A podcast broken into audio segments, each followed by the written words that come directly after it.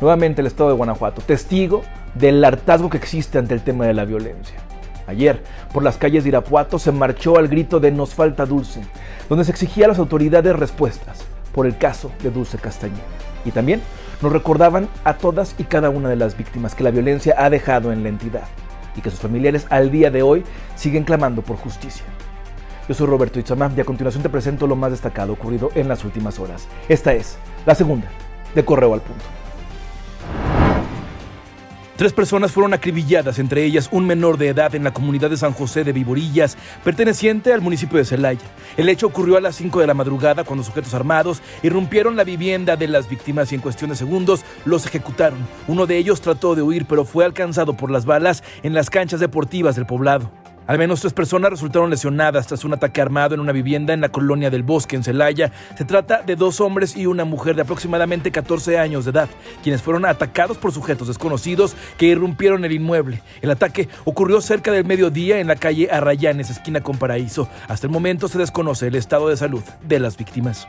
Elementos de la Secretaría de Seguridad Pública de San José y Turbide hicieron un paro de labores totales ante la falta de respuesta y apoyo de las autoridades municipales a las diversas necesidades que se tiene en la corporación y que desde hace meses vienen solicitando.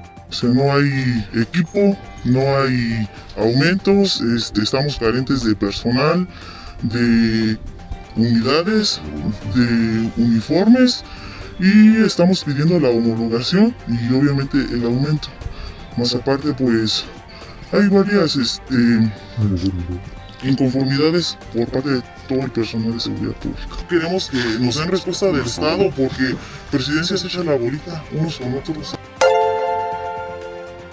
Habitantes de las comunidades Ciénega del Pedregal, Haciendita, San José de Gracia y Cajones se ven afectados por lo inundado que está el camino que conecta de Puentecillas a la comunidad de Cajones en la capital, lo que impide que la gente pase caminando y los carros acaben mojados y hasta dañados. Al respecto, el alcalde Alejandro Navarro prometió que esta misma tarde se instalarán planchas de concreto para que los carros puedan pasar sin problema, al igual que los transeúntes.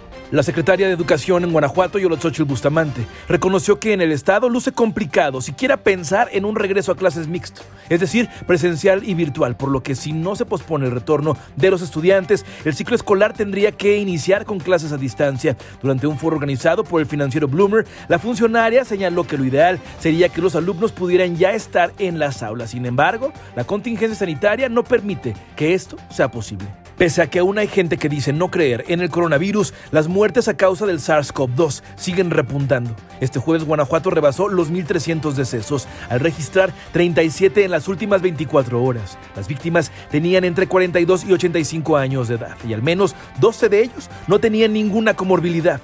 En cuanto a los contagios, el Estado reportó en esta jornada 520 casos, con lo que suman 21.948 infectados en lo que va de la pandemia.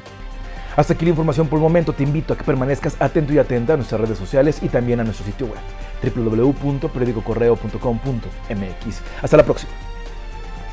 No te pierdas hoy en nuestras redes sociales. Marchan por Dulce y todas las ausentes. Irapuatenses salen a las calles para exigir justicia. Personal de salud pide mayor seguridad y respeto a su labor tras detención injusta de un enfermero en el Hospital Pediátrico de León. Búscanos como periódico correo. Dale like, comenta y comparte.